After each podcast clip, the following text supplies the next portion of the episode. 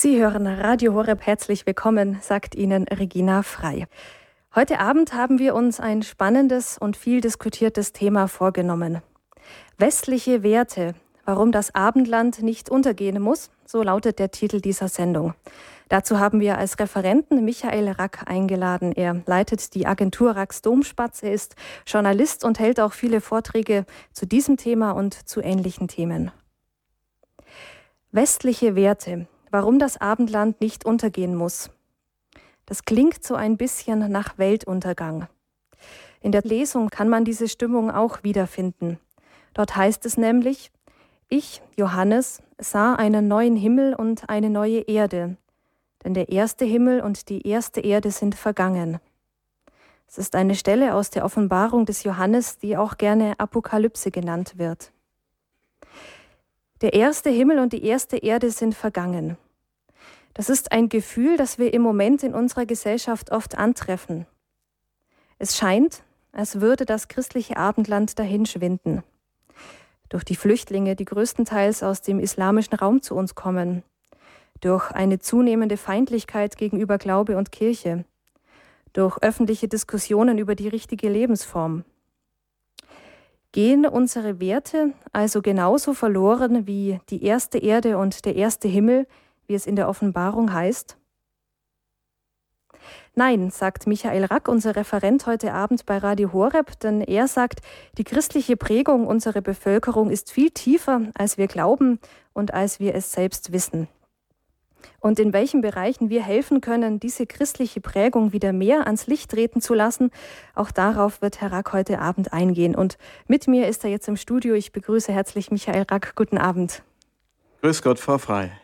Herr Rack, ich denke, Sie sind einigen von uns sehr bekannt, unter anderem durch Ihre Agentur Rax Domspatz, eine Agentur für christliche Lebenskultur. Sie organisieren christliche Kongresse, unter anderem die Kirchenmesse Gloria in Augsburg. Sie organisieren zusammen mit dem Bayerischen Pilgerbüro Pilgerreisen nach China und Berlin. Sie haben eine Veranstaltung in München und Berlin, die heißt Domspatz Soiree. Dort haben Sie prominente Gäste bei sich zu spannenden Themen, also kürzlich zum Beispiel Kurienkardinal Paul Josef Cordes, dann die Psychologin Elisabeth Lukas und ich glaube ganz spannend war, ähm, vom Islam zum katholischen Glauben konvertierte Sabatina James. Das war, denke ich, eine sehr große Veranstaltung für Sie. Und Sie halten auch viele Vorträge, sind da unterwegs und werden uns heute Abend ein bisschen Einblick geben in das Thema westliche Werte, warum das Abendland nicht untergehen muss. Liebe Hörerinnen und Hörer, auch heute Abend haben Sie dann wieder die Möglichkeit, in dem zweiten Teil der Sendung mit Ihren Fragen bei uns anzurufen, sich in die Sendung einzubringen. Und ähm, ja, ich denke, da gibt es ganz viel Diskussionsstoff gerade zu diesem Thema westliche Werte, warum das Abendland nicht untergehen muss. Ähm, Herr Rack, warum ist es eigentlich wichtig, überhaupt über Werte zu sprechen? Also warum sollten wir wissen, was für Werte sind für uns wichtig? Weil es eben nicht mehr wie in den vergangenen Jahrzehnten so ziemlich selbstverständlich war, nach welchen Werten wir insgesamt leben. Man konnte sich darauf verlassen, ab den 50er, 60er, 70er Jahren, dass das Leben doch, auch wenn manches immer umkämpft war, eben doch im Wesentlichen so äh, bleiben würde und äh, als ob keine grundlegende äh, Umwälzung vor der Tür steht. Aber jetzt stehen wir eben vor einer Situation, dass viele Menschen zu uns kommen, die eine andere Kultur mitbringen und die zum Teil ganz offen auch sagen, äh, dass sie unsere Kultur ablehnen. Und jetzt heißt es überall, ja, die müssen unsere Werte übernehmen. Viele Politiker sagen das. Aber sie präzisieren kaum, was damit gemeint ist. Und jetzt müssen wir eben überlegen, was ist denn wirklich so wichtig äh, für uns, dass es nicht verhandelbar ist? Wo hinein wollen wir denn Zuwanderer integrieren? Übrigens gehört diese Frage nach den Werten des christlichen Abendlandes so ein bisschen ja auch zur DNA von Radio Horeb.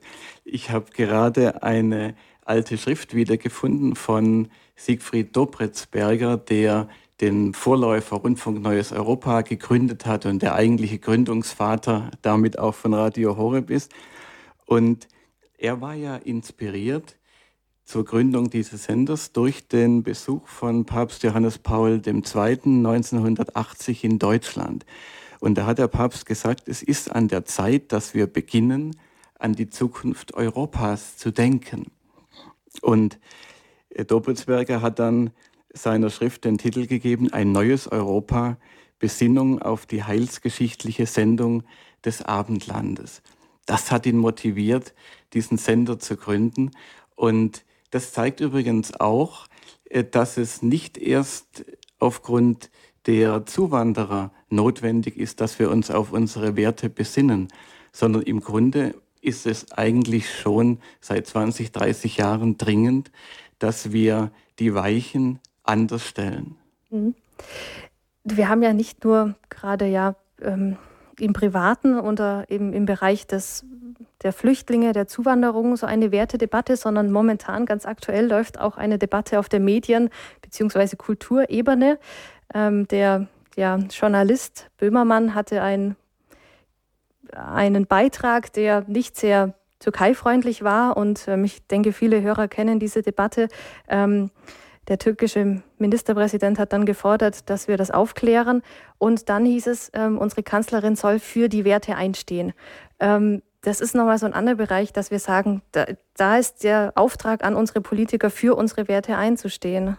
Ja, ja, aber was heißt denn unsere Werte? Äh, und das zeigt sich eben gerade auch bei dieser Diskussion. Der Böhmermann, der hat ja nicht einfach äh, den, äh, den Präsidenten Erdogan kritisiert, sondern er hat ihn ja wirklich auf schamloseste beleidigt. Das muss man einfach so sagen. Wenn man jemandem vorwirft, ich drücke das jetzt mal milde aus, also Sex mit Tieren und kleine Mädchen zu schlagen und dergleichen, ohne dass es dafür irgendeinen sachlichen Anhaltspunkt gibt, dann muss man ja wirklich sagen, das ist eine unflätige Beschimpfung, äh, die eigentlich im Fernsehen nichts, äh, nichts verloren hat. Und äh, das eigentlich Fatale an dieser Diskussion ist, dass jetzt jemand wie Erdogan, der unsere Werte überhaupt nicht teilt, dass er jetzt mit dem Finger auf uns zeigen kann und den Leuten sagen kann, schaut mal her, so weit kommt es, wenn wir, was manche auch in der Türkei ja wollen, wenn wir uns dem Westen annähern, wenn wir uns äh, sogenannte westliche Werte zu eigen machen, dann sinken wir auf dieses primitive Niveau herab. Und das ist eine ganz gefährliche Diskussion. Mhm. Wenn man jetzt über Werte spricht, ich habe es ähm, eingangs schon angedeutet, dann kommt man schnell oder man gerät in Gefahr, in so eine apokalyptische Stimmung zu, zu, zu geraten, dass man sagt, ach, früher war alles besser und dass eben die neue, es kommt ein neuer Himmel und eine neue Erde, weil das Alte geht unter. Ähm, haben Sie auch so das Gefühl, das wird schnell so ein bisschen ja, apokalyptisch dann? Ja, und da müssen wir gerade als Christen sehr aufpassen, dass wir uns da nicht hineinziehen lassen. Denn es gehört auch zu den Waffen des Widersachers, die Christen mutlos zu machen und ihnen genau das zu suggerieren, dass ja ohnehin alles untergeht. Aber wenn man ein bisschen auf die Kirchengeschichte schaut, wie oft hätte die Kirche schon untergehen sollen und das christliche Abendland in den letzten Jahrhunderten, wie oft hat man schon die Totenglocke geläutet und das Christentum hat immer wieder gezeigt, wie viel Kraft in ihm steckt und äh, wie sehr es in der Lage ist, sich gerade in kritischen Momenten zu revitalisieren und zu einer ganz neuen Größe aufzusteigen. Ich glaube, und es gibt verschiedene Anzeichen dafür, dass wir vielleicht kurz vor einer äh, Wiederbelebung äh, des Christentums auch in Deutschland sind. Und dass genau deshalb auch der Widersacher äh, alles tut, um Mutlosigkeit zu erzeugen, um Lärm zu machen, um die vielen guten Kräfte, die es auch in unserem Land gibt, einzuschüchtern. Aber auf der anderen Seite dürfen wir natürlich auch nicht zu sorglos sein Und äh, nur weil wir wissen, dass am Ende doch alles gut ausgeht, dass der neue Himmel und die neue Erde, und so ist es ja auch, darauf freuen wir uns, äh, kommen werden, dürfen wir aber auch nicht denken, es wird jetzt in den nächsten 10, 20, 30 Jahre für unsere Kinder und Enkel wird schon alles gut gehen, egal ob wir etwas tun oder nicht. Es ist durchaus auch möglich, dass wir in sehr schwere Zeiten kommen. Und je früher wir dagegenhalten, je früher wir uns einbringen, desto geringer werden die Opfer, die wir oder unsere Nachkommen dann werden erbringen müssen. Mhm. Sie werden uns nachher auch noch ein paar ja, so Punkte mitgeben, was wir tun können in unserem Bereich auch, um ja, dagegen anzutreten, so ein bisschen einen Blick auf die Werte zu haben. Jetzt haben wir aber ganz selbstverständlich über Werte gesprochen. Ähm, es ist eine schwierige Frage, aber vielleicht vorweg für Sie ähm, oder an Sie die Frage, was sind denn für Sie Werte? Also ein Wert ist ja etwas, worüber man diskutieren kann. Für den einen ist Pressefreiheit der absolute Wert, der andere sagt, na ja, Hauptsache, ähm, ich habe so ein bisschen einen Blick drauf, was die Presse berichtet und kann das steuern. Ähm, was würden Sie sagen, Werte? Was, was ist das? Ich würde sagen, äh, das ist eine, eine äh, Grundhaltung, aus der heraus ich einzelne, einzelne Entscheidungen treffen kann. Denn wir können ja, wenn wir vor Entscheidungen stehen, nicht jedes Mal und jede Entscheidung bewusst treffen. Und bei dem, was wir den ganzen Tag über tun, handeln wir ja meistens ganz selbstverständlich. Aber wir handeln, weil wir uns vorentschieden haben, weil wir einfach bestimmte Entscheidungen getroffen haben, dass wir im Zweifel dem den Vorzug geben oder dem anderen, im Zweifel der Freiheit oder der Sicherheit und so weiter. Es sind einfach Grundlinien, die das, was uns natürlich überhaupt äh, leiten soll, als Christen und als Menschen, die Nächstenliebe, die das sozusagen auf verschiedene Bereiche herunterbuchstabieren und konkreter machen. Hm. Tja, Herzlichen Dank, Herr Rack, für diese erste einstimmende Runde. Liebe Hörerinnen und Hörer, Sie haben eingeschaltet bei der Standpunktsendung hier auf Radio Horeb. Heute mit Michael Rack und dem Thema westliche Werte, warum das Abendland nicht untergehen muss. Wir hören gleich den Vortrag von Herrn Rack zu diesem Thema.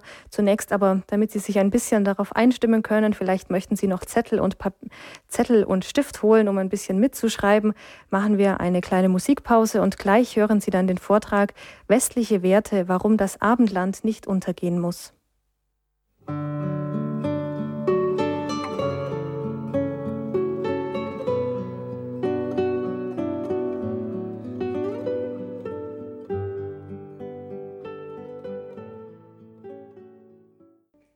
Standpunkt bei Radio Horeb. Für Sie am Mikrofon Regina Frei. Heute am diesem Sonntagabend ist mein Gast und Referent dieser Sendung der Journalist und Leiter der Agentur Rax Domspatz, Michael Rack, mit dem Thema westliche Werte, warum das Abendland nicht untergehen muss. Und wir hören nun den Vortrag von Herrn Rack.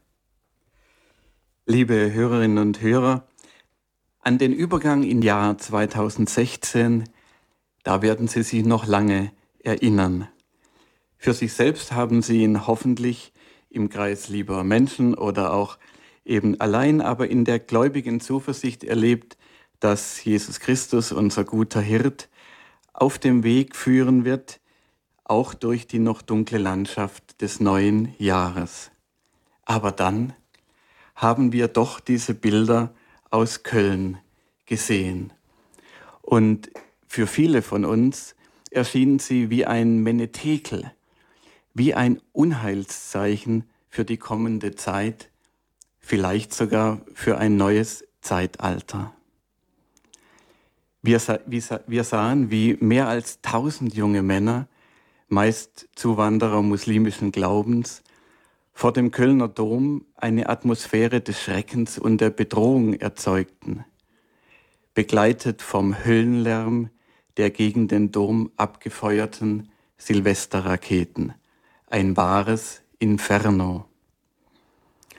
Für uns Außenstehende nur zu erahnen, ist das Entsetzen der eingekesselten jungen Frauen, deren Intimsphäre ohne jeden Respekt in widerwärtiger Weise tausendfach verletzt wurde und deren Rufe um Hilfe meist ohne Echo geblieben sind. Doch trotz all dieser Berichte wurde über einen Aspekt jener Schreckensnacht lautstark geschwiegen, obwohl sie ihn auf den immer wieder gezeigten Bildern klar sehen können. Schauen Sie mal hin, wenn das nochmal wiederholt wird.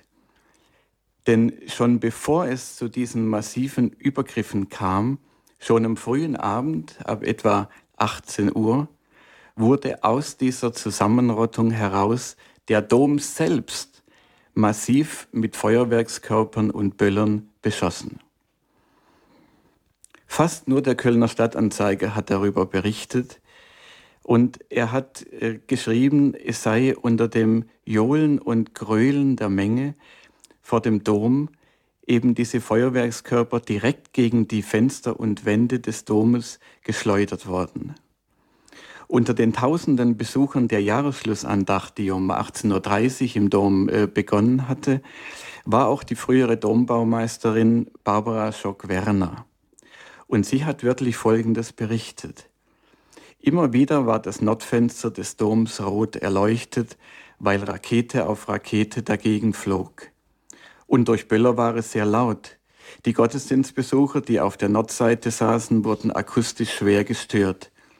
Ich hatte, sagte Frau Schock-Werner, zeitweise Angst, dass Panik ausbricht. Und auf Nachfrage hat sie gesagt, es liegt sehr nahe, dass es eine bewusste Störung des Gottesdienstes war. Denn der Beschuss hatte eben schon um 18.30 Uhr begonnen und äh, da, da gibt es normalerweise nicht ein so massives Abfeuern bereits von Silvesterraketen.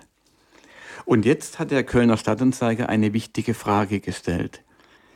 Selbst wenn die jungen nordafrikanischen und arabischen Migranten die historische, kulturelle und politische Bedeutung der Hohen Domkirche zu Köln gar nicht genau kennen, kann sich doch niemand, so hat der Stadtanzeiger gefragt, der imposanten Symbolhaftigkeit des Gotteshauses entziehen. Waren es diesmal gezielte Angriffe auf die Kirche?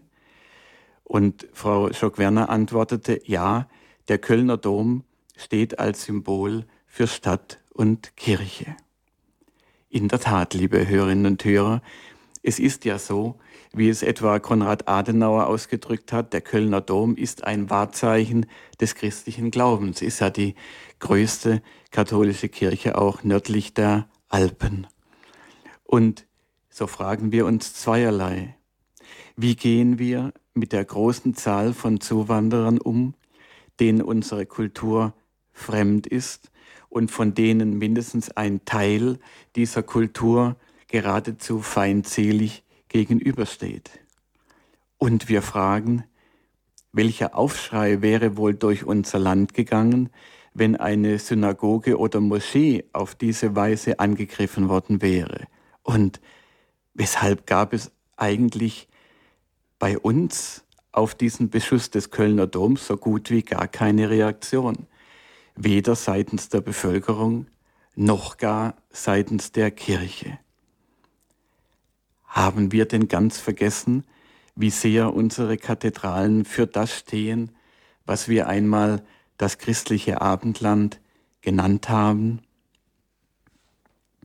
Fast genau ein Jahr vor der Schreckensnacht, am 5. Januar 2015, haben wir den Kölner Dom ebenfalls in allen Nachrichtensendungen gesehen. Sie erinnern sich vielleicht daran, damals aber nicht hell erleuchtet, sondern im Dunkeln sich gleichsam verbergend. Die Kirche selbst hatte nämlich die Außenbeleuchtung abgeschaltet, um, wie es hieß, ein Zeichen zu setzen gegen eine Demonstration der Pegida-Bewegung.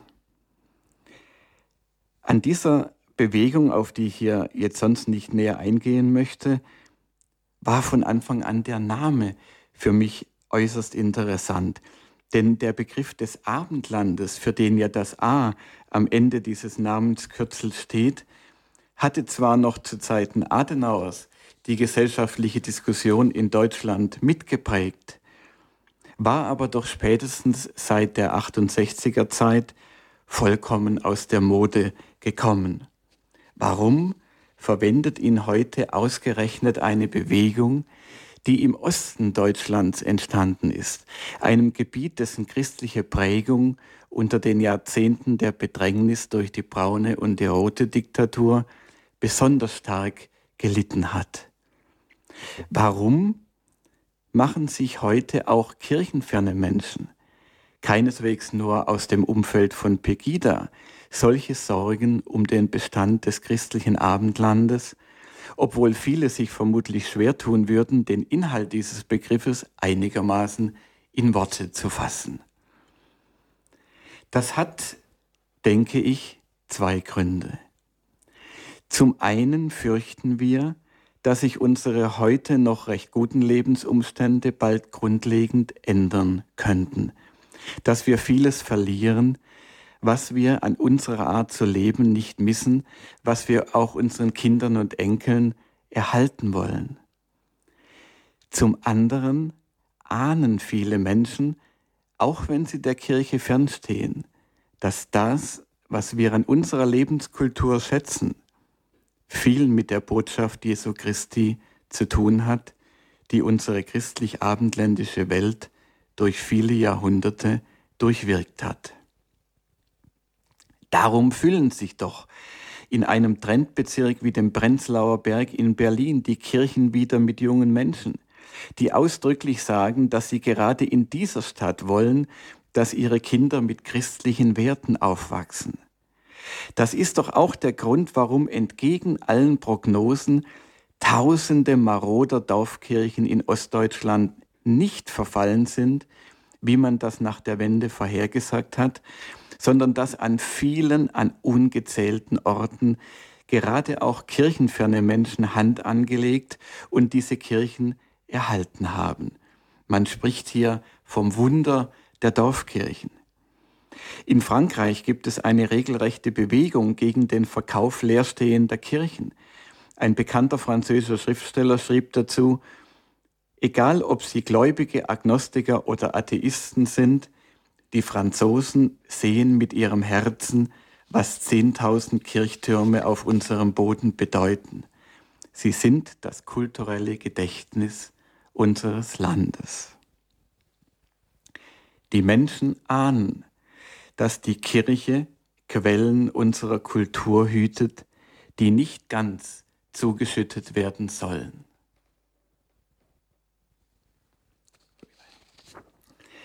Viele Menschen, sagte ich, sorgen sich, dass sich unser Leben massiv verändern wird.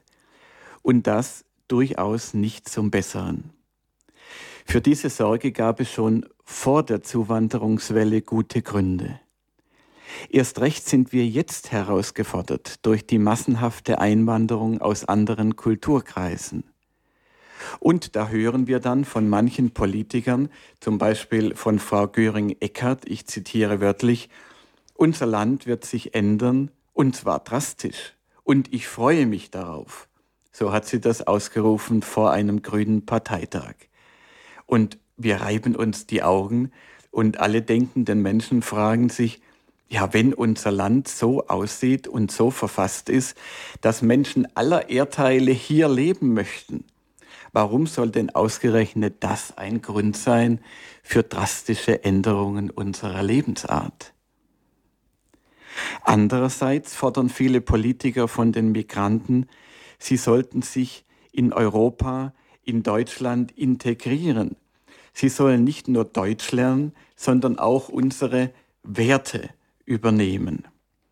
Abwechselnd ist dann von deutschen, europäischen oder westlichen Werten die Rede. Fragt man aber nach, was denn dazu gehört, kommt meistens außer Toleranz, Gleichberechtigung der Frau und Anerkennung sexueller Vielfalt nicht viel heraus. Die CSU fordert, die Migranten sollten sich mit einer Unterschrift zu einer deutschen Leitkultur bekennen.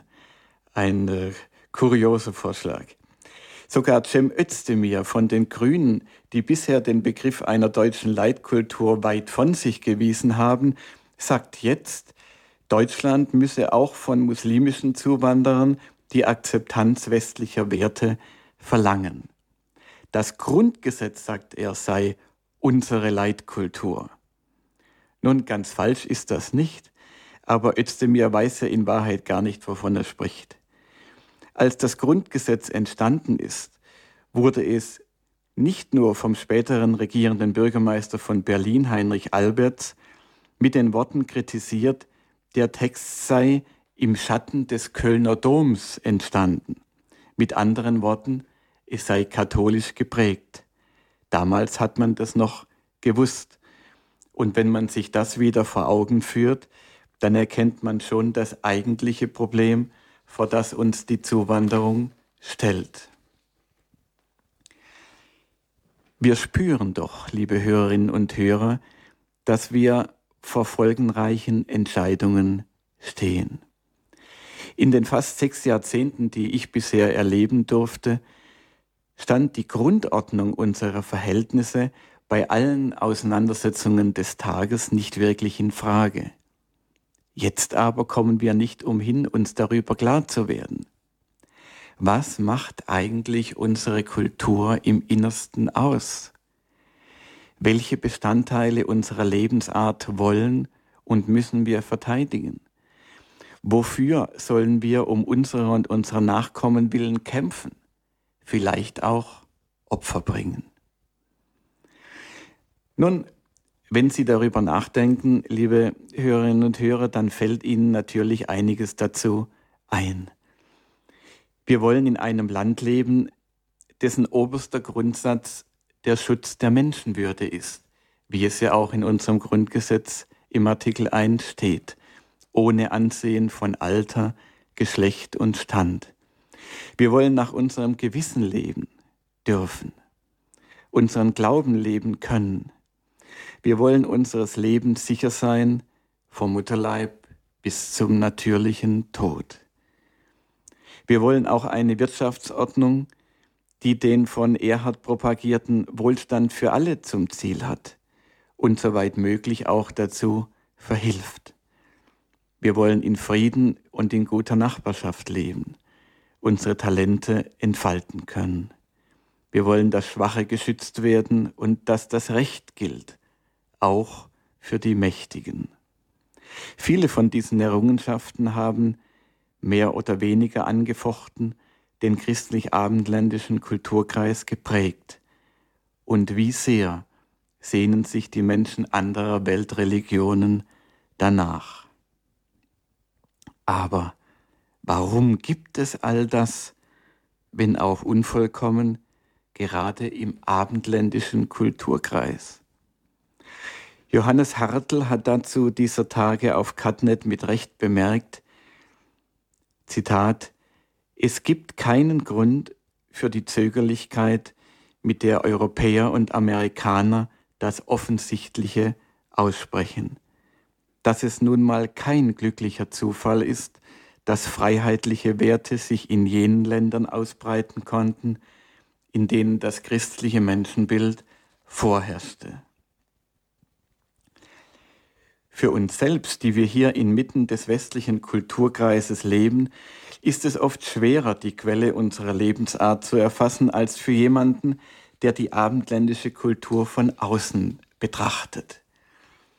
In China zum Beispiel hat Deng Xiaoping, der nach Maos Tod eine gewaltige Öffnung des Landes ermöglicht hat, Wissenschaftler beauftragt herauszufinden, ja, wie hat es denn der Westen geschafft, die chinesische Kultur, die Jahrtausende lang der westlichen weit voraus war, in den letzten Jahrhunderten so weit zu überholen.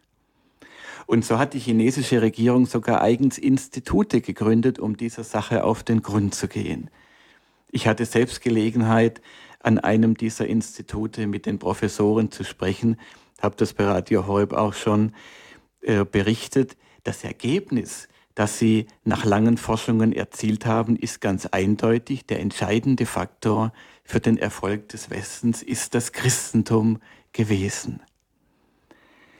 Vor kurzem ist ein großartiges Buch erschienen des indischen Philosophen Vishal Mangalwadi. Es heißt das Buch der Mitte. Und darin stellt er unter anderem dieselbe Frage wie Deng Xiaoping, aber an den islamischen Kulturkreis. Und er schreibt, vor tausend Jahren war die islamische Kultur Europa auf fast allen Gebieten überlegen. Wobei ich, liebe Hörerinnen und Hörer, hier einfügen will, dass viele dieser kulturellen Leistungen in Wirklichkeit von den unterworfenen christlichen Minderheiten wie den Armeniern und Kopten erbracht worden ist. Eine Wahrheit, über die wir viel zu wenig sprechen. Also sagt Mangalwadi, die islamische Kultur war auf fast allen Gebieten überlegen. Und ich zitiere ihn weiter. Islamische Herrscher galten als wohlhabender, ihre Heere als schlagkräftiger. Islamische Intellektuelle erzielten in Kunst, Forschung, Wissenschaft und Technik weit größere Fortschritte. Doch das sollte sich ändern. Mittlerweile übersetzen allein die Spanier jedes Jahr gleich viele Bücher in ihre eigene Sprache wie die Araber in den gesamten letzten tausend Jahren. Wenn wir, so Mangalwadi weiter, das Erdöl in diesem Vergleich einmal ausklammern, das ja die Briten entdeckt haben und hauptsächlich die Amerikaner fördern, dann exportieren die fünf Millionen Einwohner Finnlands jährlich mehr Güter und Dienstleistungen als die 165 Millionen in der arabischen Welt.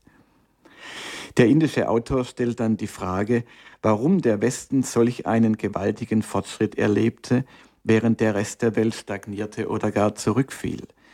Und er sagt, meine nichtchristlichen Professoren begründeten dies zutreffend mit der westlichen Entdeckung der Menschenwürde. Von China, Indien oder der islamischen Welt aus gesehen, wird die Prägung unserer Kultur durch das Christentum deutlicher, als es uns im christlichen Abendland selbst bewusst ist. Der Schulunterricht im Fach Geschichte bei uns ist ja schon lange hochgradig defizitär und ideologisch einseitig. Und auch unsere Kirche hat sich in dem an sich sympathischen Bemühen äh, um Demut und Bekenntnis zu eigenen Fehlern, ist schon lange äh, den Menschen das Zeugnis schuldig geblieben, wie stark Person und Botschaft Jesu Christi und seiner Kirche das christliche Abendland geprägt haben. Papst Johannes Paul II. hat es in seiner Enzyklika Ecclesia in Europa auf den Punkt gebracht. Europa ist weitläufig und tiefgreifend vom Christentum durchdrungen worden. Wie intensiv das Christentum im Abendland gewirkt hat und wie viel von dem, was wir für selbstverständlich halten, in Wahrheit aus dem gelebten christlichen Glauben kommt, das kann, können wir hier der Zeit wegen nur äußerst fragmentarisch darstellen. Es sei nur an den Anfang erinnert. Paulus war, Sie erinnern sich, in Kleinasien, dem Gebiet der heutigen Türkei, unterwegs.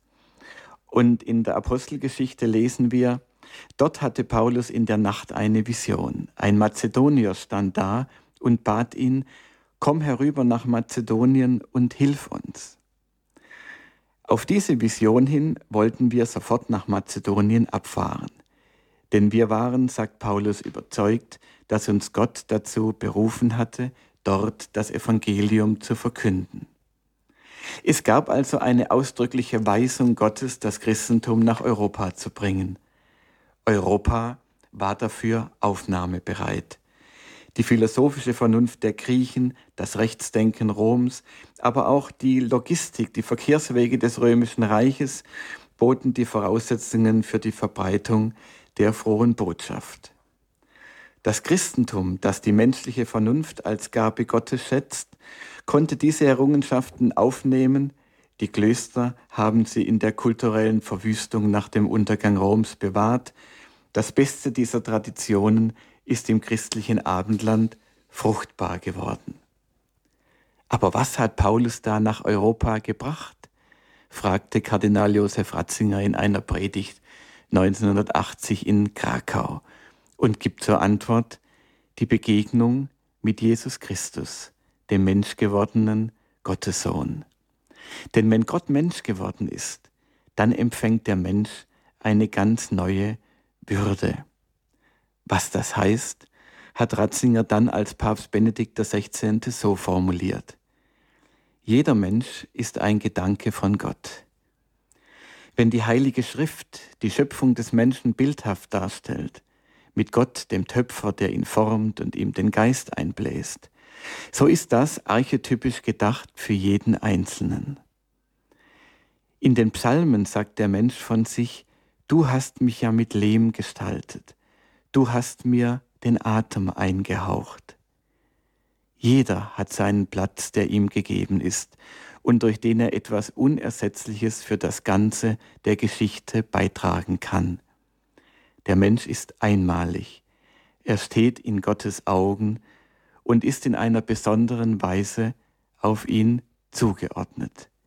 Eine persönliche Idee Gottes.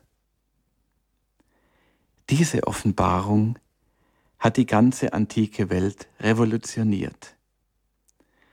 Nur ein Beispiel dafür. Die Historiker schildern uns die Antike als eine Welt ohne Liebe. Der Wert eines Menschen bemaß sich nur nach seiner Stellung in der Gesellschaft. Im Heidentum war es nicht üblich, sich um die armen, Kranken und Sterbenden zu kümmern. Es gehörte sich nicht, sich mit den schwachen, armen, niedrigen abzugeben. Während Jesus gesagt hat, ich bin hungrig gewesen und ihr habt mir zu essen gegeben. Ich bin durstig, nackt, krank, im Gefängnis gewesen und so weiter. Sie kennen das. Der religionskritische irische Historiker William Leckie stellt fest, die aktive, gewohnheitsmäßige und konkrete Mildtätigkeit von Privatpersonen, die solch ein auffälliges Merkmal aller christlichen Gesellschaften ist, war in der Antike so gut wie unbekannt. Und Heinrich Böll resümiert, selbst die allerschlechteste christliche Welt würde ich der besten heidnischen vorziehen, weil es in einer christlichen Welt Raum gibt für die, denen keine heidnische Welt je Raum gab, für Krüppel und Kranke, Alte und Schwache.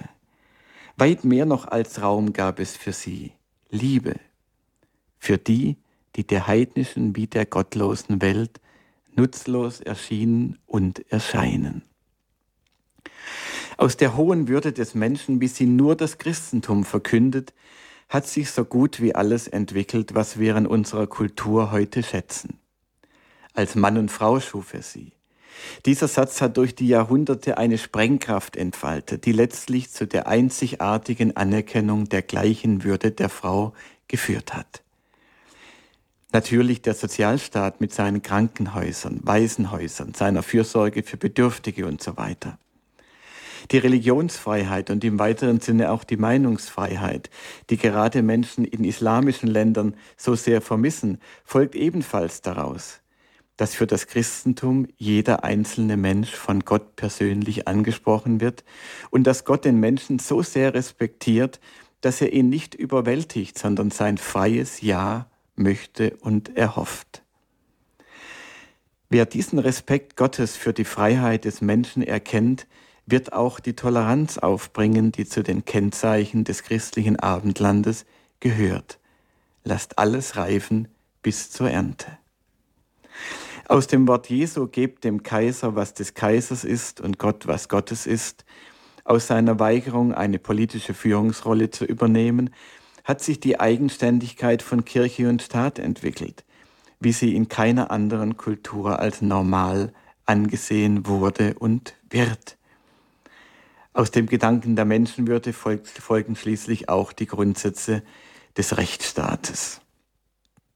Ja, noch vieles könnte man dazu sagen. Aber ich will nur noch erwähnen, dass Jesus natürlich auch Männer und Frauen gelehrt hat. Und so war es im christlichen Kulturkreis undenkbar, Frauen von der Bildung auszuschließen. Erst die biblische Vorstellung, dass Gott das Universum nach rationalen Gesetzen geschaffen hat, wie der Mensch mit seiner Vernunft erkennen kann und soll, erst die Ermächtigung an den Menschen, sich die Kräfte der Natur zunutze zu machen, hat die Entwicklung der Wissenschaft ermöglicht. Nichts ist falscher so stellt es Romano Guardini fest, als die Meinung, die neuzeitliche Herrschaft über die Welt in Erkenntnis und Technik habe im Widerspruch zum Christentum errungen werden müssen. das den Menschen in untätiger Unterwürfigkeit halten wollte. Das Gegenteil ist wahr. Das ungeheure Wagnis der modernen Wissenschaft und Technik ist nur aufgrund jener personalen Unabhängigkeit möglich geworden, die Christus dem Menschen gegeben hat.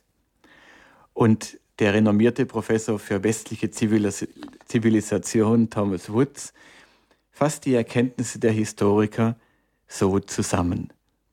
In den letzten 50 Jahren sind praktisch alle Geschichtswissenschaftler zu dem Schluss gekommen, dass die wissenschaftliche Revolution der Kirche zu verdanken war.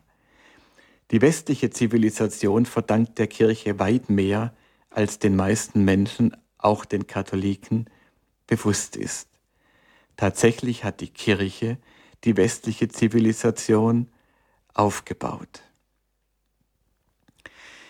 Gegen diese Sicht werden immer wieder Einwände geltend gemacht, auf die wir vielleicht in der Diskussion nachher noch näher eingehen können. Ich will hier nur ganz kurz zusammenfassen.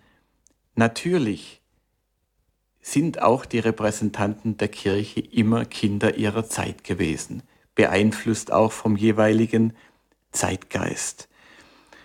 Und natürlich sind von Europa Verheerungen über die Welt gekommen. Im letzten Jahrhundert der Nationalsozialismus und der Kommunismus. Aber ist es ein Wunder, dass gerade dort, wo das Christentum sich so stark ausgewirkt hat, dass da auch der Widersacher mit allen Kräften versucht, Sand ins Getriebe zu streuen, dass gerade da auch sich, auch es immer wieder zu Aufständen kommt gegen Gott und die Würde des Menschen? Ja, und jetzt liegt Ihnen aber vielleicht ein weiterer Einwand auf der Zunge. Ist nicht dieses Europa geradezu eine Bastion der Gottfeindlichkeit geworden? Versucht es nicht, Abtreibung, Zerstörung der Familie, den Genderwahn, Pornografie und so weiter, viele gott- und menschenfeindliche Irrlehren über die ganze Welt zu verbreiten? Haben denn nicht die Kritiker recht, die mit dem Finger auf das Abendland zeigen und sagen, schaut euch diese Dekadenz an, das kommt davon, wenn wir westlichen Werten folgen? Und hier ist es ganz wichtig, dass wir eine grundlegende Unterscheidung uns zu eigen machen. Und das gerade auch Angehörigen anderen Religionen gegenüber zum Ausdruck bringen. Es gibt die Werte, die das christliche Abendland geprägt haben, aber immer auch im Ringen mit teilweise gegenläufigen Strömungen.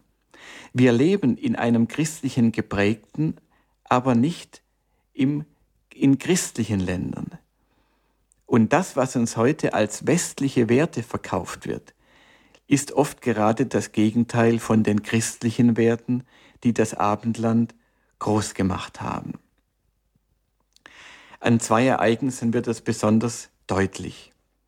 Vor gut einem Jahr haben wir doch zwei Schreckensmeldungen innerhalb weniger Tage erlebt. Da waren diese grauenhaften Anschläge in Paris, dieses Massaker in der Redaktion des Satiremagazins Charlie Hebdo. Und dann wenige Tage später kam es zur Enthauptung von 21 koptischen Christen. Sie erinnern sich, in den orangenen Overalls hat man sie vorgeführt in Libyen. Nun, im Fall von Charlie Hebdo gab es große Demonstrationen, auch von vielen Regierungschefs. Und der französische Präsident ähm, François Hollande hat ausgerufen, wir sind Charlie und formuliert, jetzt stehe das ganze Land für seine Werte auf. Während für die Kopten, wer hat für sie demonstriert? Aber wer stand nun wirklich für die christlichen Werte? Dieses Satiremagazin war ja vor allem dadurch bekannt, dass es Religion verächtlich gemacht hat. Und zwar vor allem gar nicht den Islam, sondern die katholische Kirche und den Papst. Diese Satiriker, sie haben zwar profitiert von den Freiheiten, die das christliche Abendland ihnen ermöglicht hat. Aber sie haben doch gleichzeitig daran gearbeitet, die Fundamente dieses christlichen Abendlandes zu unterminieren.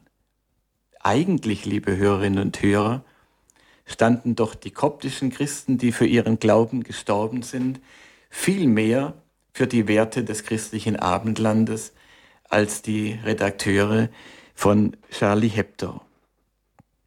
Ja, diese ganzen Verfallserscheinungen, liebe Hörerinnen und Hörer, die wir gerade erleben, auch in Europa, die führen ja bei Christen, wir haben es im Vorgespräch schon angesprochen, geradezu zu einer Lust am Untergang.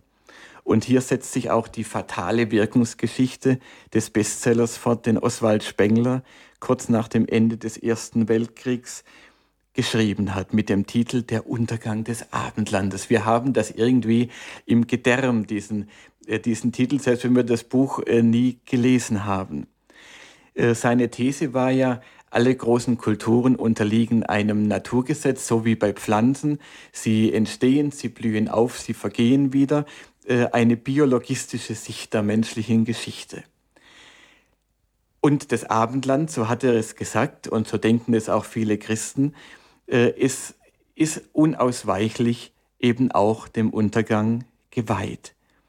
Aber diese Sicht, dieser Sicht sind katholische Kreise von Anfang an entgegengetreten.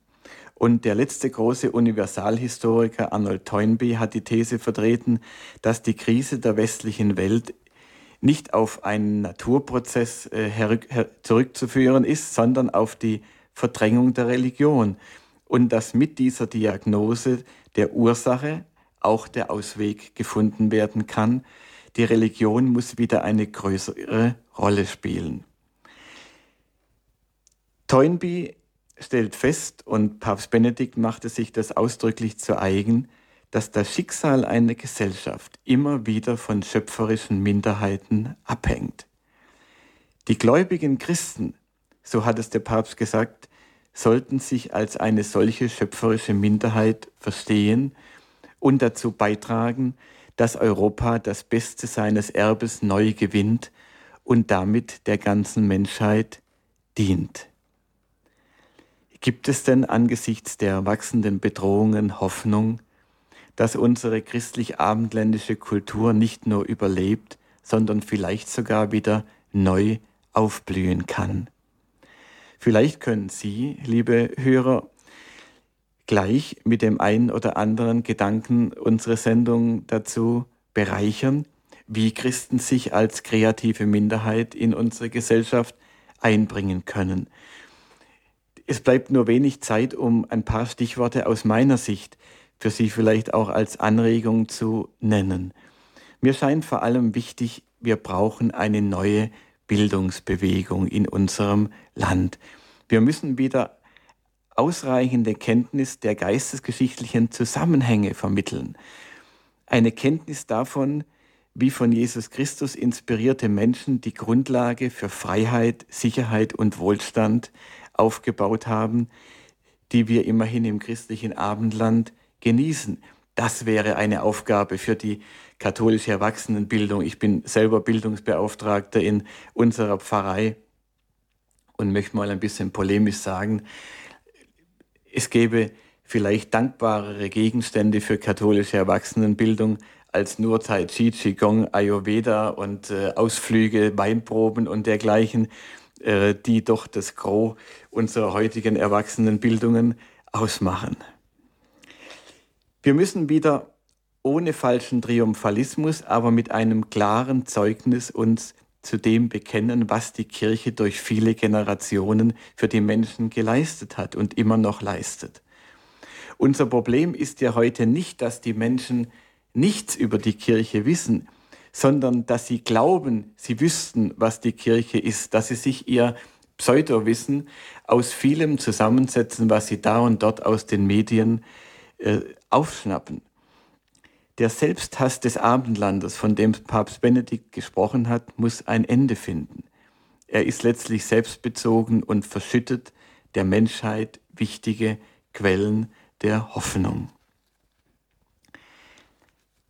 Schließlich müssen wir uns darüber im Klaren sein, dass für unsere Nachkommen eine lebenswerte Welt nur erhalten werden, wenn wir dafür kämpfen und opfern, so wie das auch unsere Vorfahren immer wieder getan haben. Und wir sollten uns an Gebetsbewegungen wie den Rosenkranz-Sühnekreuzzug erinnern. Vielleicht können wir dazu später noch etwas sagen. Die christliche Prägung unserer Bevölkerung ist im Übrigen viel tiefer, als wir glauben und als viele es selbst wissen. In allen Generationen gibt es so viel Hilfsbereitschaft, so viel echte Lebensfreude, Liebe zur Schöpfung, so viel Kreativität und Mut, dass sich, und das glaube ich wirklich, manche noch wundern werden, die den Untergang Deutschlands und Europas schon für unabwendbar halten. Die Menschen sind besser als wir denken, hat Pater Behrenfried gesagt. Sie warten nur auf das zündende Wort, das ihr Herz entflammt. Wir Christen müssen damit aufhören, immer nur ängstlich Rückzugsgefechte zu führen und Reste christlicher Kultur zu verteidigen. Vielmehr ist es an der Zeit, dass wir die Quellen wieder freilegen, die das christliche Abendland geformt haben und daraus die Vision einer Erneuerung der abendländischen Welt durch eine Kultur des Lebens und der Liebe neu ausformulieren, wie Papst Johannes Paul II. sie uns vor Augen gestellt hat. Es ist ja nicht so, dass wir in einer vollkommenen Welt leben, die wir nur verteidigen müssten, wie sie ist. So viele Menschen leiden an Vereinsamung. Wir denken an den Zerbruch der Familien, an die Folgen, die auf uns zukommen von, davon, dass wir die Kinder heute so unnatürlich aufwachsen lassen, dass wir sie so früh in Kollektiverziehung bringen und so weiter. Die Heilquellen für all diese Krankheiten sind dieselben Quellen, die unsere trotz allem lebenswerte Zivilisation bewässert haben. Sie zu zeigen, freizulegen und das Feld unserer Kultur neu zu bewässern, ist vor allem unsere Sendung als Christen. Und, liebe Hörerinnen und Hörer, Konrad Adenauer hat 1952 in einer Zeit ähnlicher, ähnlich großer Sorgen Studenten zugerufen. Lassen Sie sich nicht zu sehr niederdrücken von der Sorge. Man sieht nur zu leicht im menschlichen Leben vor sich all die Sorgen, die die künftigen Monate und Jahre bringen werden. Aber was man nicht sieht, das ist die Kraft, die jeder Tag und jeder Monat und jedes Jahr dem Menschen, der die Kraft haben will, von neuem schenkt. Es ist meine Überzeugung, dass das deutsche Volk und damit auch Sie, sagte Adenauer, wenn wir nur Geduld haben und wenn wir keine Dummheiten machen und wenn wir klug sind, besseren Zeiten entgegengehen und mit uns das gesamte Europa. Und darauf sollen Sie hoffen und sollten in dieser Hoffnung ihre Arbeit tun. Vielen Dank, Herr Rack, liebe Hörerinnen und Hörer. Das war der Vortrag Westliche Werte, warum das Abendland nicht untergehen muss. Eine Musikpause und danach geht es weiter mit Hörerfragen.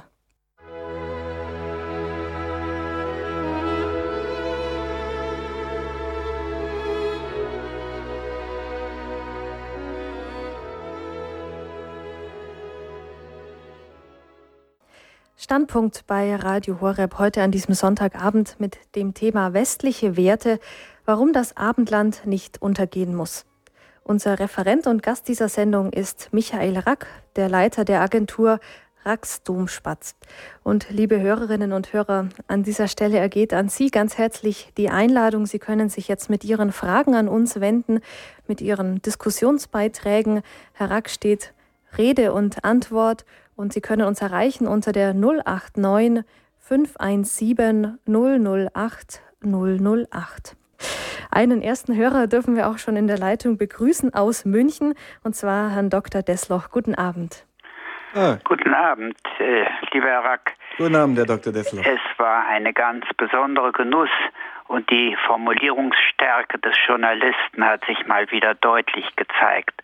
Ein wunderbarer Vortrag, eine beste, hervorragende Kulturgeschichte und aber auch natürlich eine Steilvorlage für die Politik. Denn die ganze europäische Integration, der, wie Sie wissen, ich äh, eine gewisse berufliche Erfahrung gesammelt habe, hat auch zu einer neuen Publikation geführt, die im FE Medienverlag jetzt in zweiter Auflage erschienen ist. Konrad Adenauer, der Katholik und sein Europa. Ja. Das ist wirklich ein lesenswertes Buch, in dem die äh, Grundlegung der Bundesrepublik Deutschland noch einmal ganz wunderbar durchgeleuchtet wird. Die Verfasser sind Dorothee, Dorothea und Wolfgang Koch. Das möchte ich Ihnen und den Hörern empfehlen. Herr Rack, Sie haben vollkommen recht. Und das zeigt auch die Gründung der Bundesrepublik Deutschland. Es ist eine Kulturleistung gewesen. Äh, eine Kulturleistung aus dem Geist des Christentums. Die Gründung dieses Staates ebenso wie die Europäische Gemeinschaft. Und diese Kulturleistung ist versandet aus den Gründen, die Sie dargelegt haben im zweiten Teil Ihres Vortrags. Und sie hat eher eine Herausforderung an die Kultur als an die Politik. Die Politik bewirtschaftet eigentlich nur den äh, heruntergekommenen und falsch äh, durch falsche Weichenstellungen auch gerade in der Anthropologie falsche Weichenstellungen, Sie haben es erwähnt, äh, die äh, leider keine Prognose, keine gute Prognose erzeugen. Es geht um Kultur. Und da geht es äh, für Deutschland und für Europa um Religion. Äh, wir kommen ja überhaupt nicht auf Augenhöhe mit dem Islam, wenn wir unsere kulturelle Identität, die eine christliche ist und keine andere, nicht mehr kennen und vor allen Dingen nicht mehr können. Also ist Bildung eine ganz hervorragende Notwendigkeit. Äh, hinzu kommt eine weitere Herausforderung und das wäre jetzt meine Frage. Die digitale Technologie arbeitet ja mit Energie und Energie in Bewegung hat keine Masse. Also alles, was wir an Smartphone, an ähm, äh, äh, Industrie 4.0 und, und, und, und äh, jetzt als aktuelle Herausforderung erleben, ist Stoff der Schöpfung. Entweder sie stehen auf dem Standpunkt des Urknalls, dann muss es vorher Energie gegeben haben, oder sie lesen die Bibel, es werde Licht. Und Christus sagt, ich bin das Licht der Welt. Ist Ihrer Meinung nach oder können Sie dazu noch etwas ähm, sagen, inwieweit äh, die Auseinandersetzung mit, den, mit der Anwendung dieser Technologie in den Kontext Ihres Vortrags fällt.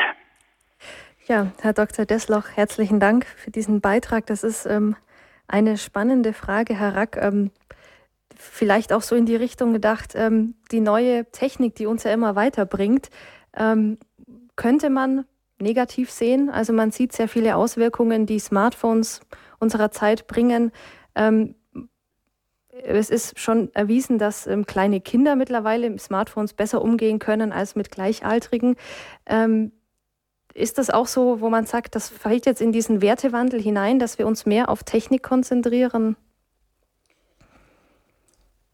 Also zunächst mal möchte ich Herrn Dr. Desloch danken. Er war ja der Bevollmächtigte Bayerns bei der Europäischen Union und ist also in, in äh, hohem Maße sachkundig bei diesen Themen. Und äh, auch für diese Buchempfehlung, ich möchte diese, diese Empfehlung teilen, habe das auch äh, gelesen. Und äh, er hat ja auch daran erinnert, dass äh, auch die Europäische Union ja eigentlich ein äh, spezifisch äh, christliches, um nicht zu sagen katholisches Projekt war. Die Gründerväter Adenauer, Schumann, de Gasperi, über sie könnte man einen eigenen Vortrag halten, alle tief im Glauben äh, verwurzelt, zum Teil laufen Seligsprechungsprozesse. Ja, wie ist es mit der Technik?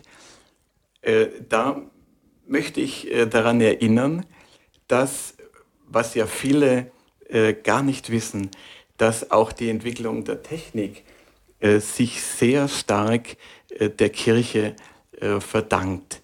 Ähm, überhaupt, äh, äh, dass, es, dass der Mensch begonnen hat, die Naturgesetze zu erforschen und in der Lage war, Technik zu erfinden und zu entwickeln, das hat es in anderen Kulturkreisen so kaum gegeben. Zum Beispiel ist es im Islam ja so, wenn man, wenn man ihn streng nimmt, dann darf es ja gar keine Naturgesetze geben. Und es wurde oft von führenden islamischen äh, Geistlichen gesagt, äh, Natur, wenn man Naturgesetze annimmt, dann ist es eigentlich Gotteslästerung, denn Allah ist frei. Und wenn, äh, wenn man hundertmal einen Stein äh, zu Boden fallen lässt und er fällt hundertmal in der gleichen Geschwindigkeit, dann heißt es nicht, dass es beim hundertersten Mal nicht Allah gefällt, das anders zu machen. Und also hat man äh, die Naturgesetze eben nicht erforscht. Während im Christentum hieß es, macht euch die Erde untertan. Und wir sind ja geradezu aufgerufen, die Kräfte der Natur zu nutzen. Nun, wie ist es mit den Smartphones? Natürlich, äh, wenn eine neue Technologie kommt, dann muss man erst lernen, damit umzugehen. Und jede Technologie kann man fehlnutzen das sollte aber für, gerade für Christen kein Grund sein, äh, jetzt äh, auf Kulturkritik äh, zu schalten und zu sagen, dieses neue Zeug, das früher hat es das auch nicht gegeben und da macht man ja nur Unsinn damit, sondern wir müssen eben schauen, dass sich diese Technik nützlich anwenden lässt. Mei, was wären wir ohne Technik als Christen? Sie könnten Radio Horeb überhaupt nicht hören. Äh, geschweige denn, was wären wir heute ohne das Internet? Gerade in dieser Situation jetzt, wo diejenigen, die treu zur Kirche stehen, äh, zum Teil vereinzelt sind und auch in ihren Pfarreien und in ihren Bistümern nicht mehr die Resonanz bekommen. Äh, wir könnten doch heute kaum noch agieren, wenn wir nicht diese Möglichkeit der Vernetzung hätten und Vernetzung, Verbindung zwischen den Menschen. Die Kirche spricht ja gar nicht von Medien, sondern sie spricht von sozialen Kommunikationsmitteln. Das ist ja etwas, was eigentlich genuin christlichem Interesse entspricht. Der erste Fernsehsender in Europa war Radio Vatikan. Äh, und äh, wir sollten, wir, die, die Christen waren immer an der Spitze des technischen Fortschritts und äh, da sollten wir bleiben. Mhm.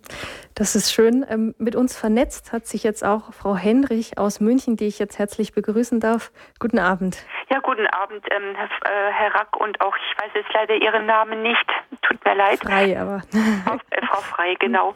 Ähm, ich kenne ja den Herrn Rack auch von, der, ähm, von dem Marsch für das Leben letztes Jahr zum Beispiel in Berlin, ja. der, wo ich da mitgefahren bin ich wollte nur äh, es auch bestätigen, dass, ähm, dass das alles stimmt. Aber wir müssen auch oder wir dürfen und haben auch die Möglichkeit, also es ist mir so gegangen durch die Weihe an die Mutter Gottes, ähm, bekommt man so viel Gnaden, auch zum Beispiel Furchtlosigkeit, dass man wirklich ähm, seinem Nächsten gegenüber äh, auch mal offensiv sagen kann, ich schenke dir jetzt die wunderbare Medaille, wenn du sie gerne hättest. Und man fragt dann höflich. Und ich habe auch durch Skio dieses schöne Weihebüchlein kennengelernt. Das ist, Skio hat ja im Primator, habe ich gehört. Papst Benedikt war dem Ganzen mit sehr viel Respekt gegenüber begegnet. Und ähm, ich kann es Ihnen nur sehr empfehlen. Es sind Texte von unserem Papst Johannes Paul drin, vom heiligen Ludwig Maria Grignon von Montfort, von der kleinen heiligen Theresia. Und das ist eine Verbindung mit Maria. Und ich komme vom Kongress Freude am Glauben, habe das heute wieder bestätigt gehört beim Vortrag von Herrn Pfarrer Abel. Es ist wirklich die Zeit der Mutter Gottes. Und wenn wir mit ihr zusammen sind, können wir dem Ganzen begegnen. Sonst äh, glaube ich nicht. Und wenn ich jetzt also meine äh, meine Jugendlichen am U-Bahnhof in der Früh anschaue. Jeder schaut äh, in sein Smartphone rein, tippt da was und spielt mit rum. Ähm, es ist eine Situation der Einsamkeit. Also okay, natürlich kom kommunizieren sie mit Freunden, ist, ist schon klar. Aber es ist keine Begegnung mehr, mehr da, wie das war vielleicht noch vor 20 Jahren, wie ich hierher gekommen bin. Mhm. Und das ist einfach sehr schade. Und wir können einfach da ganz normal durch das Gespräch oder jemand ansprechen. Man bekommt dann schon die Feinfühligkeit, wann es dann äh, soweit ist oder wen man ansprechen soll. Da lasse ich mich wirklich führen und da kann ich also wirklich alle nur ermutigen. Und ich habe in der Legio Maria hier auch viel Gutes bekommen. Wir haben hier in München einige Präsidien und auch für junge Leute zum Beispiel ein Jugendpräsidium, ein Straßenpräsidium, Präsidien, die Pfarrer in den Pfarreien helfen. Und das ist auch eine schöne Möglichkeit, wo man sich ähm, als ähm, in der Evangelisation tätig mhm. ähm, ja. einbringen kann. Das sind so die Gedanken, die ich habe. Ja, herzlichen Dank, Frau Henrich, jetzt für diesen Beitrag. Ich denke, Herr Rack, das ist ähm, auch ein Punkt, den die Frau Henrich angesprochen hat, manchmal so ein bisschen offensiver sein, also sich nicht verstecken als Christ. Ja, und wie ich weiß, äh, ist Frau Henrich auch so, dass sie das äh, tut. Und äh, natürlich nicht verstecken. Und äh, Frau Henrich hat dankenswerterweise ja auch auf die geistliche Dimension des äh, Kampfes hingewiesen, in dem wir stehen. Es ist auch ein geistlicher Kampf um Europa und um unser Land und um die Menschen. Und wir sollten uns erinnern, was, wir, was da schon alles bewirkt wurde in der Geschichte. Es war ja schon wiederholt so, dass Europa in der Gefahr war, ähm, das Christentum zu verlieren. Es gab mehrfach Invasionen, das äh, wäre mal eine eigene Sendung wert, über diese Bedrohungen zu sprechen. Eigentlich kommen die Bedrohungen periodisch wieder. Heute nur in einer anderen Form als früher. Und es waren immer wieder Gebetsbewegungen, die das abgewendet haben.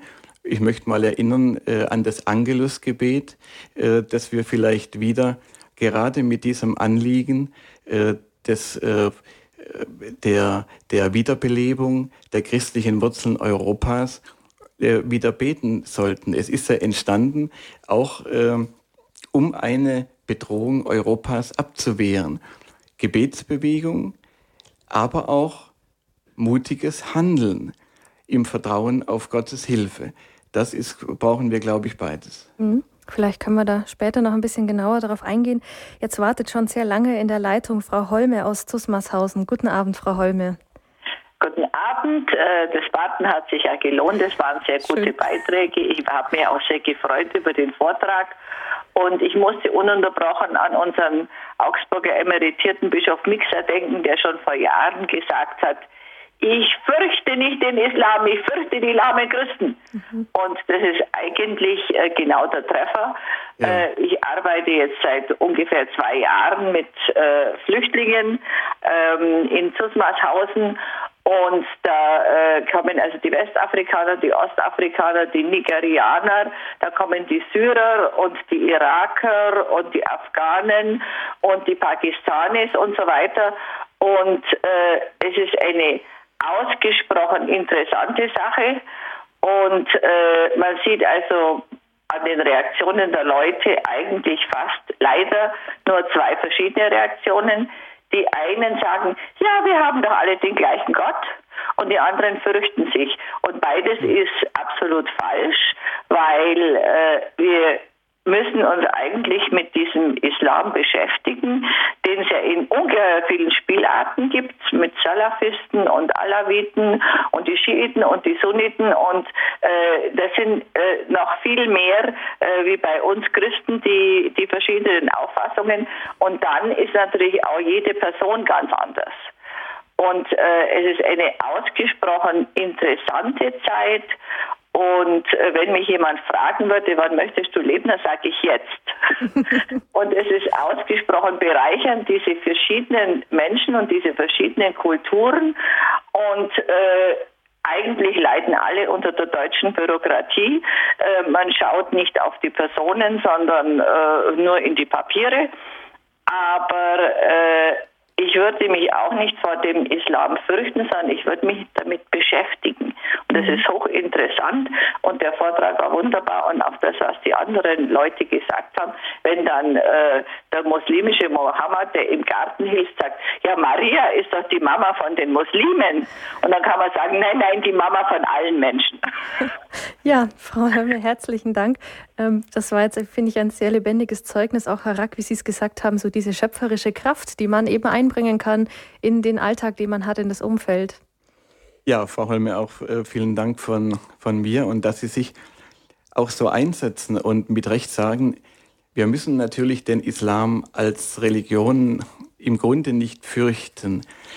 Ähm, es ist ja keine grundsätzlich sehr anziehende äh, Religionsgemeinschaft. Und vieles, was wir an Eruptionen in der islamischen Welt derzeit erleben, kommt ja nicht aus Stärke heraus, sondern aus Schwäche. Gerade daraus, dass eben die islamische Welt so weit zurückgefallen ist. Und das sehen ja auch dort äh, viele Menschen. Und es ist durchaus möglich, dass es, nachdem es nicht gelungen ist und kaum möglich ist, in der islamischen Welt zu missionieren, dass uns Gott nun auch viele Muslime zu uns schickt, damit wir hier diese Möglichkeit nutzen, sie bekannt zu machen mit dem christlichen Glauben. Aber dass wir das können, müssen wir natürlich zuerst einmal wissen, was wir glauben.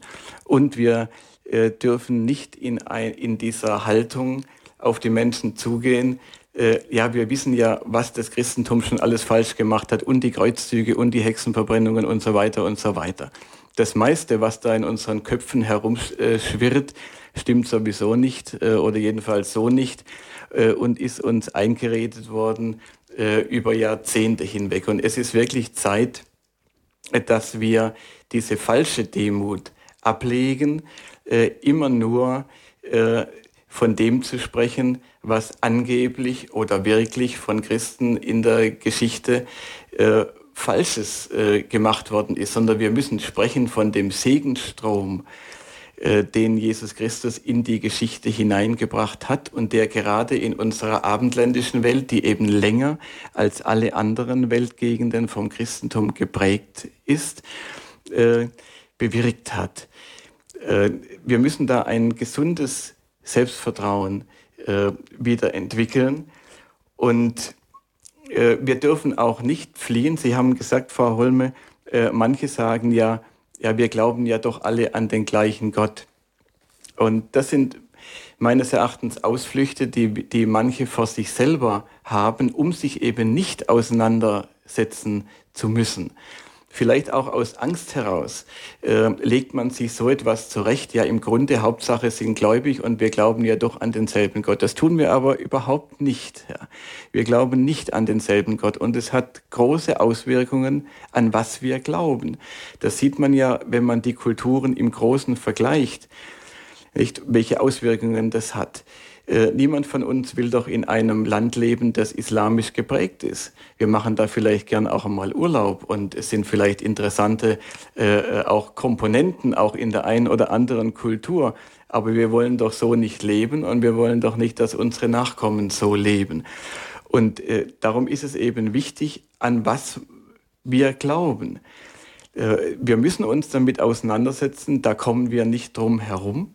Äh, und wir müssen auch für unseren Glauben eintreten, äh, natürlich mit, äh, mit den Waffen des Geistes, so wie durch die ganze Geschichte hindurch Christen das eben getan haben. Und es ist ja kein Zufall, dass die christliche Religion sich insgesamt als so erfolgreich erwiesen hat und sie tut es ja bis auf den heutigen Tag.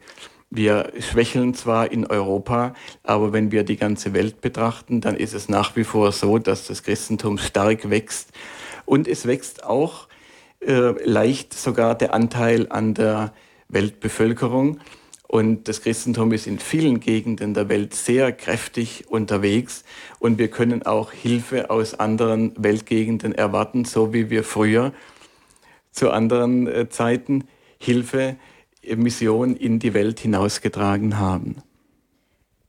Ja, herzlichen Dank, Herr Rack. Sie haben jetzt den Bogen weit gespannt in die ganze Welt. Wir haben heute die Standpunktsendung etwas eingegrenzt. Wir sprechen über die westlichen Werte und warum das Abendland nicht untergehen muss in der Standpunktsendung mit dem Referenten Michael Rack. Und wir gehen jetzt in den Endspurt unserer Hörerrunde. Als nächste Hörerin wartet in der Leitung Frau Möhner aus München. Guten Abend, Frau Möhner. Guten Abend. Ich wollte mich zunächst einmal sehr herzlich bedanken für den wirklich guten Vortrag und dann wollte ich alle Christen und nicht nur Christen, sondern alle Menschen guten Willens auffordern zu beten, denn das Gebet ist in den verschiedenen Religionen auch noch Grundlage und zwar zu beten, einmal für christliche Familien und für gläubige Familien, die wirklich die Liebe im Hintergrund haben. Zweitens wollte ich bitten für christliche Familienpflegerinnen, denn immer wieder gibt es Familien, wo die Frauen ausfallen und dann müssen Familienpflegerinnen und neben mir ist das katholische Familien- und Altenpflegewerk. Und da wollte ich als drittes bitten, dass auch für christliche und liebende Altenpflegerinnen gebetet wird, weil das sind die Menschen, die in unserer Umgebung sind und wenn die christlich leben und christlich handeln, dann können auch wir versuchen, christlich zu leben und christlich zu handeln.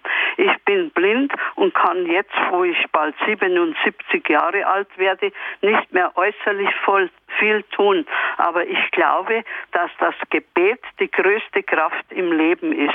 Und wenn ich unterwegs bin, ich bin oft viel allein unterwegs und dann sagen oft Menschen, wie sie das machen und wie sie den Mut haben, allein unterwegs zu sein und nicht zu wissen, wo ihnen da wer hilft, dann sage ich immer mit Mut und Gottvertrauen. Weil ich denke, das ist schon eine Möglichkeit, in, zu dem Thema Gebet und Glauben ähm, zu kommen. Und das war eigentlich das Wesentliche, was ich sagen wollte. Ich danke allen, die zugehört haben und ich hoffe, dass ich vielleicht doch einige Menschen anrege, regelmäßig und wenn es auch nur Stoßgebete sind, zu beten, dass das Christentum und die Liebe in der Welt verbreitet wird. Ich danke. Ja, herzlichen Dank, Frau Möhner, für dieses starke Zeugnis und Ihnen alles Gute. Schön. Ja, vielen Dank, Frau Möhner, auch von mir aus. Und äh, Sie haben natürlich völlig recht, nicht die Macht des Gebetes. Wir dürfen sie nicht unterschätzen. Und in dem Buch, das äh, Dr. Desloch vorhin erwähnt hat über Adenauer und äh, seine Haltung zu Europa und dem christlichen Abendland, da sind auch Briefe, äh, Auszüge abgedruckt, wo Adenauer sich bedankt für das Gebet bei Ordensgemeinschaften zum Beispiel Viele haben damals für ihn gebetet, der ja auch ausgesprochen segensreich in, in Deutschland gewirkt hat. Und äh, Adenauer hat dann geantwortet, diese Hilfe ist immer willkommen. Und er selber hat, das steht auch in diesem Buch, bevor er nach Moskau gereist ist zu dieser ganz schwierigen Verhandlung, um die letzten Kriegsgefangenen frei zu bekommen, 1955, hat er eine Nacht beim heiligen Klaus von der Flühe in der Klause betend verbracht, die ganze Nacht. Und dann ist er nach Moskau gefahren und hat einen, einen ungeheuren Erfolg dort erzielt. Mhm. Jetzt haben Sie uns natürlich neugierig gemacht, Sie und unser erster Anrufer, der Herr Dr. Desloch. Könnten Sie vielleicht nochmal für alle, die jetzt den Stift gezückt haben, dieses Buch kurz uns den Titel nennen? Haben Sie es im Kopf?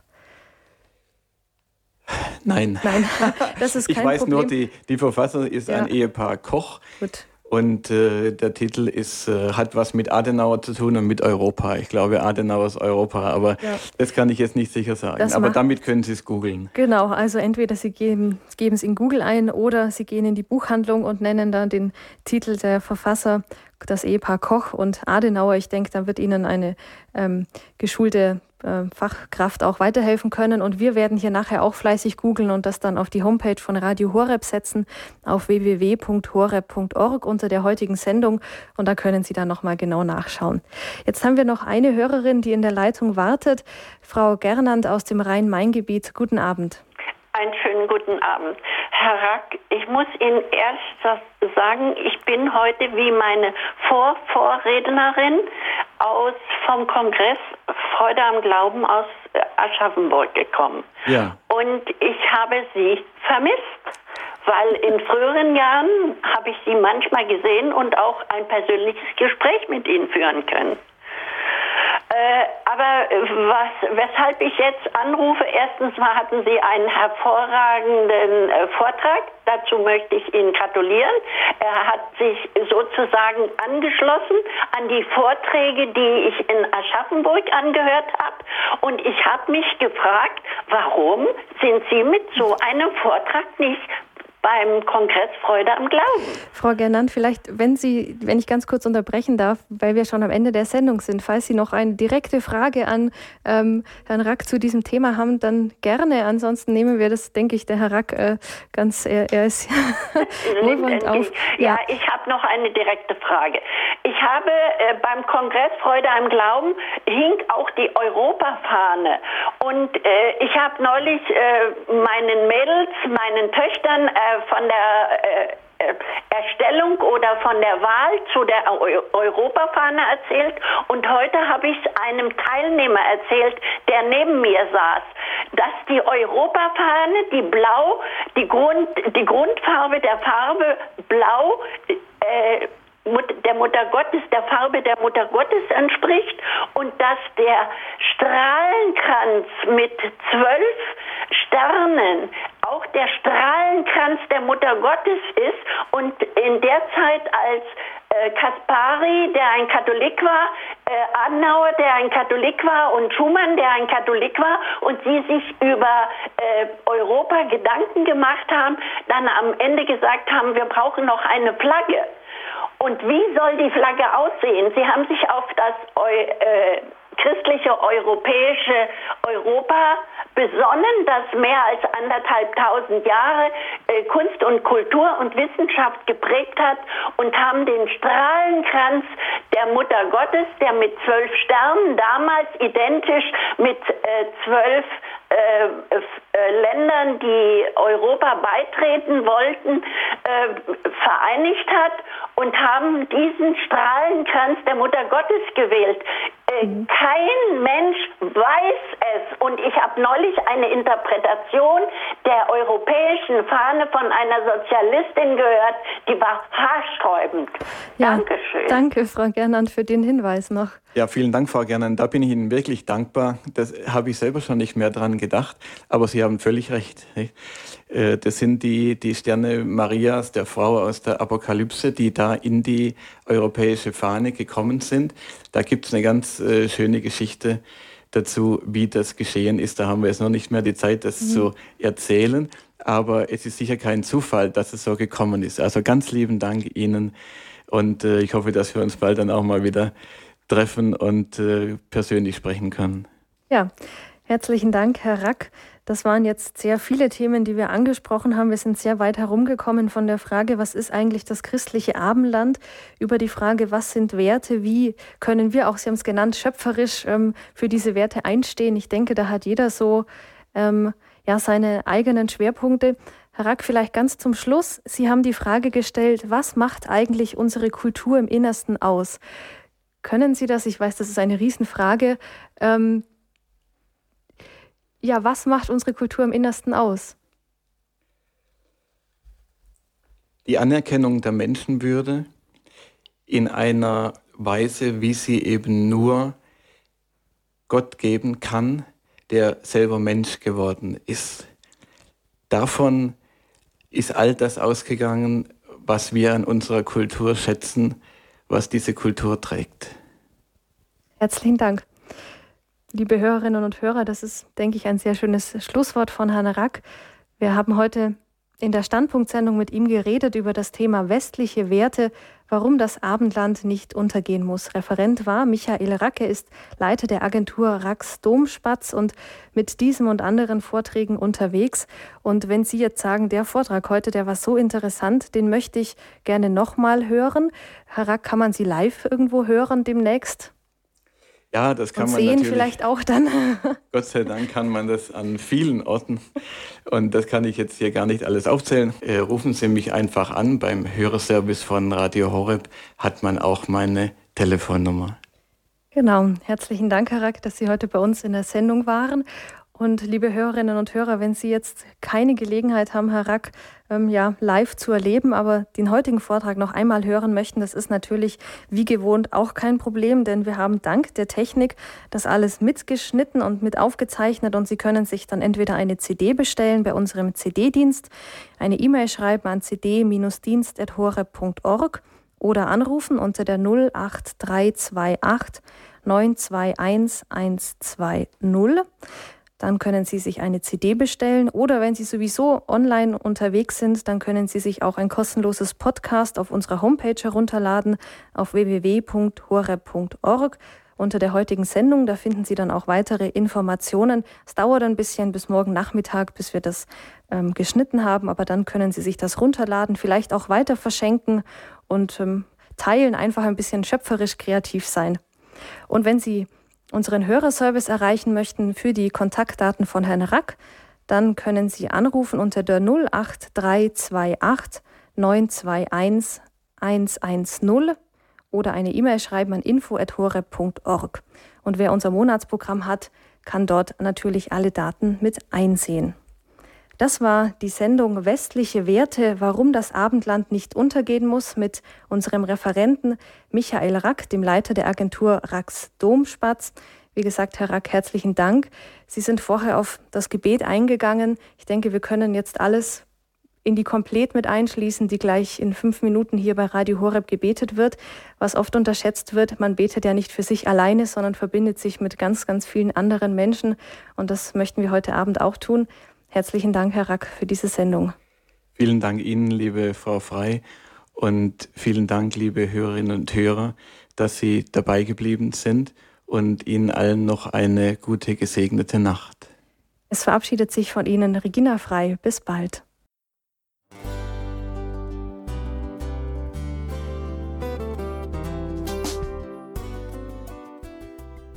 Liebe Zuhörerinnen und Zuhörer, vielen Dank, dass Sie unser CD- und Podcast-Angebot in Anspruch nehmen. Wir freuen uns, dass unsere Sendungen auf diese Weise verbreitet werden. Dieser Dienst ist für Sie kostenlos. Für uns ist er allerdings mit einem nicht unerheblichen finanziellen Aufwand verbunden. Deshalb sind wir für jede Spende dankbar. Alle Bankverbindungen unserer Spendenkontos können Sie über unsere Homepage horeb.org unter dem Menüpunkt Spenden einsehen. Dort besteht auch die Möglichkeit, online zu spenden. Natürlich nach den neuesten Sicherheitsstandards. Sie können diese Informationen auch bei unserem Hörerservice unter der Telefonnummer 08328 921 110 erfragen.